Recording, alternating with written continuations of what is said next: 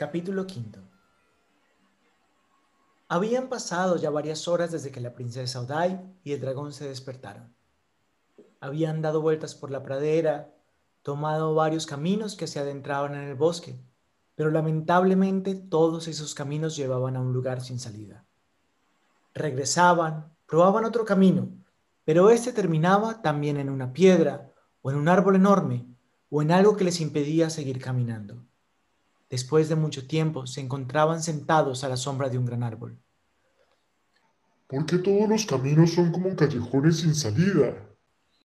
Ay, no lo sé, dragón. De verdad, no lo sé. No debimos de haber salido nunca del castillo. ¿Sabes qué? Eso mismo estaba pensando yo. Y tengo hambre. Sí, yo también. Veo que no ha pasado mucho desde la última vez que nos vimos. Sí, mira, han pasado muchas horas. Y ahora ah, estoy pasando mucha hambre. Hay que confiar en la vida, ¿no? Algo podría ser. Déjenme ver. Ya está. De lo que la princesa Odai y el dragón no se habían dado cuenta era que estaban descansando a la sombra de un hermoso árbol lleno de higos. Los higos me producen gases. Fresas, ricas y deliciosas fresas. Escritor, las fresas no se dan en árboles. Dios, manzanas era un hermoso árbol lleno de manzanas jugosas. Muchas gracias, escritor. El dragón, levantándose en sus dos patas traseras, bajó muchas manzanas para él y para la princesa. Y comieron provecho. Gracias. ¿Tú estás escritor? No, gracias. Yo acabo de desayunar unos huevos con jamón. Los dos se quedaron viendo al escritor. Se podía notar en sus miradas una envidia creciente. Pero el escritor no podía hacer nada y tendrían que conformarse con las manzanas. Cuando terminaron de comer, se sentían más animados y con mejor disposición para seguir buscando en camino que los llevara a alguna parte. Aunque aún con hambre. Se levantaron y volvieron a tomar un camino. Ay, espero que ahora sí ese sea el camino correcto. Caminaron largo rato. A veces se detenían a descansar y continuaban. Por fin entre los árboles se distinguía un espacio abierto. La princesa se emocionó y quiso correr, pero la enorme pata del dragón pisó su vestido. ¿A dónde vas?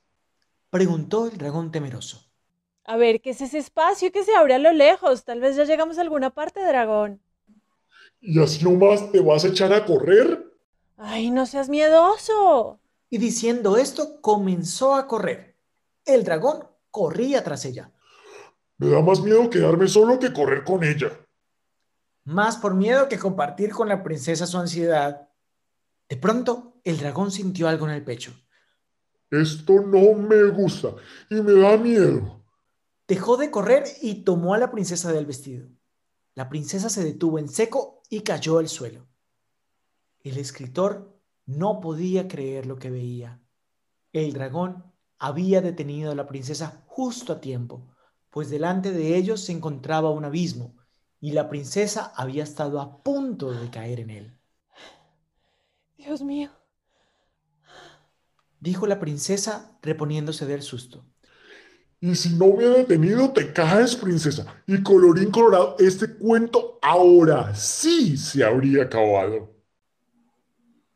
La princesa se levantó.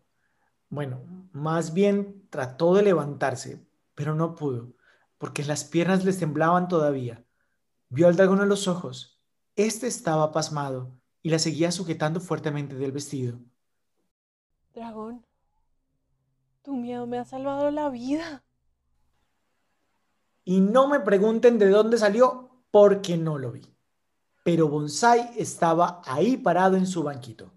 Carraspeó la garganta, extendió otro pergamino y leyó. Todos presentes en la vida.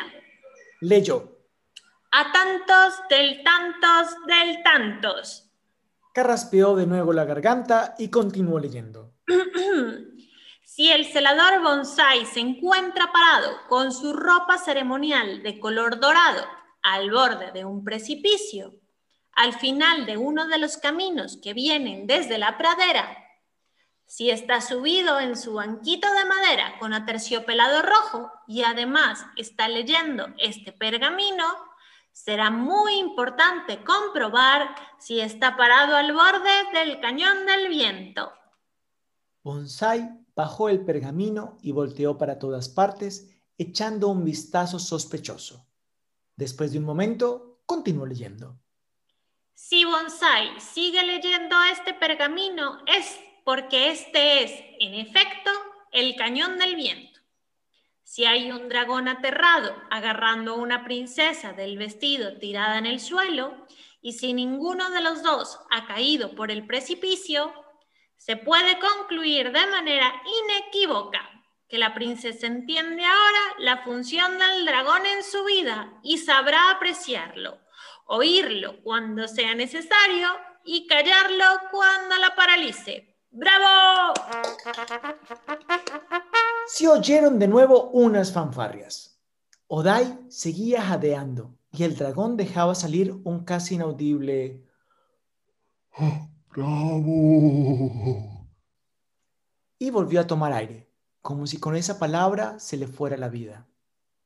Yo, el celador Bonsai, Continuó leyendo Bonsai certifico dicho acontecimiento y con todo el poder que me confiere la ley de la vida, escrita en el gran libro de la vida, en su artículo 1.126.000, tomó aire dos, decreto y ordeno que siga este cuento. La ley ha hablado.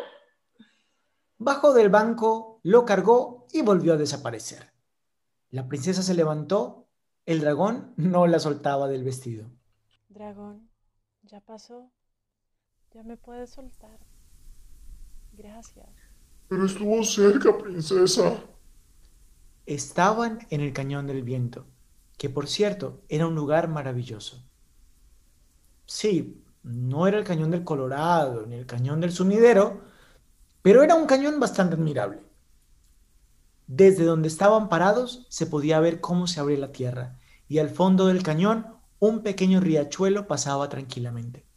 La primera sensación que sintieron al ver ese vacío fue un vértigo terrible. ¡Ay, Dios! ¡Que no me vaya yo a caer! Y se sujetó fuertemente de un árbol. ¡Ay, no es posible! Se quejó amargamente la princesa. Otro camino sin salida y sin final.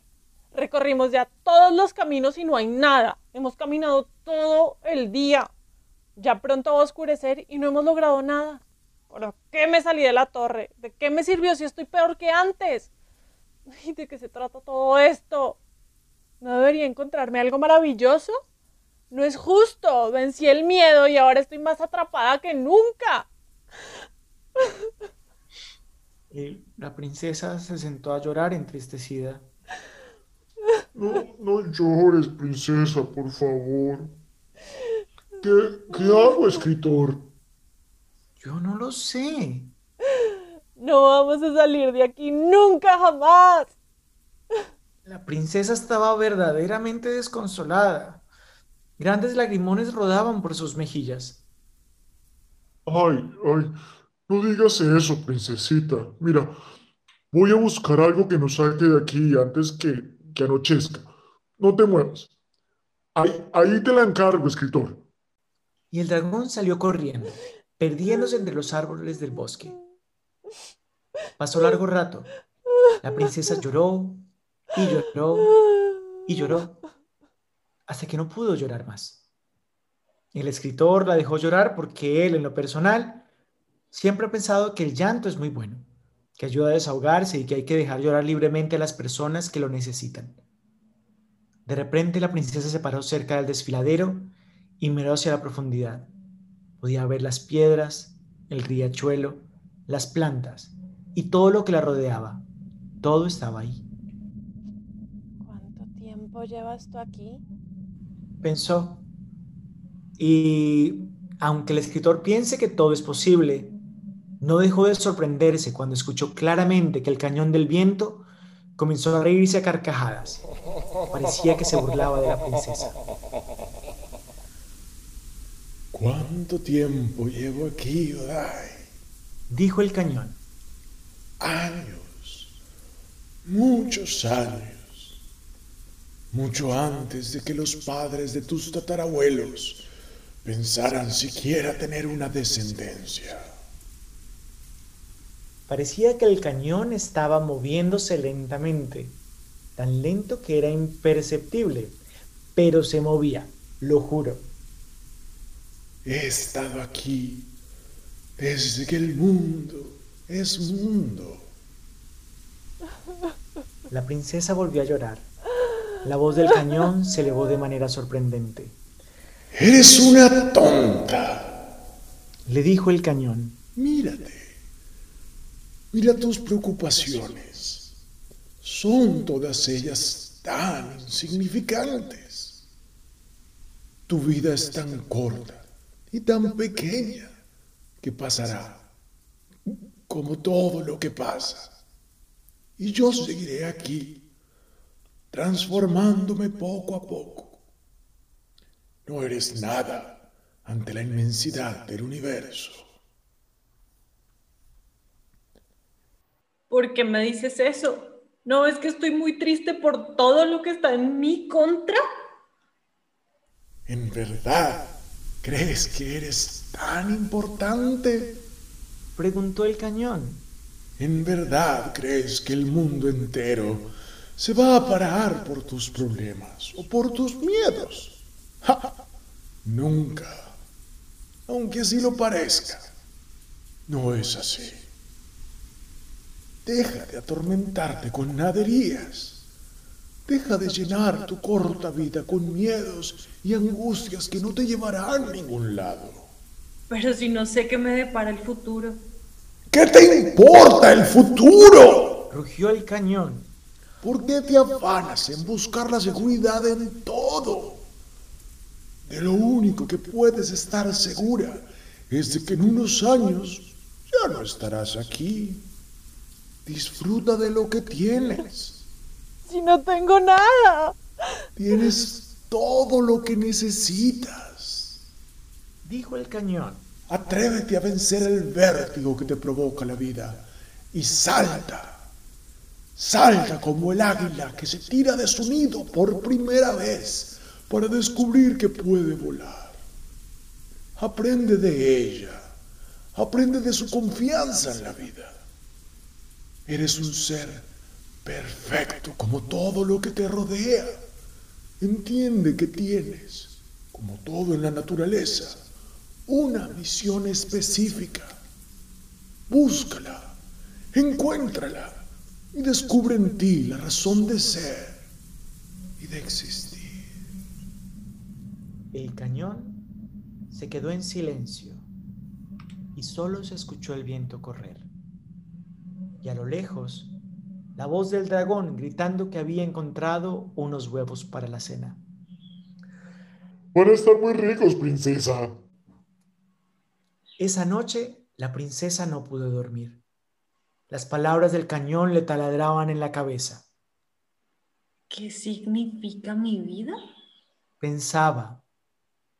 ¿A dónde me dirijo ahora? ¿Qué hago aquí? Ay, ¿cómo fue que me metí? O me metió la vida en esto. El viento que salía del cañón del viento le susurraba al oído. Hay ocasiones en las que solo necesitas ver un poco más allá para darte cuenta de que hay todo un mundo de maravillas, de opciones y de variedades. Un mundo lleno de posibilidades. Mm. Por supuesto que no estoy segura de lo que estoy haciendo, pero nunca estaré segura de nada si no me atrevo a darme la oportunidad de hacer las cosas, de sentir y de vencer el vértigo. Volteó a ver al vacío Sintió vértigo, pero esta vez pensó diferente. Vértigo, mañana te venceré. Estoy segura de eso. La princesa se acurrucó al lado del dragón, que llevaba ya varias horas dormido. Descansó su cabeza en una de las enormes patas y se quedó profundamente dormida. El cañón comenzó a moverse lentamente. El escritor estaba sorprendido. Las piedras crujían, la tierra temblaba y todo se movía. Eso era todo lo que necesitaba escuchar de ti, princesa. Susurró el cañón, casi inaudible. Tu deseo verdadero de vencer el vértigo y salir adelante. Mañana te espera una sorpresa.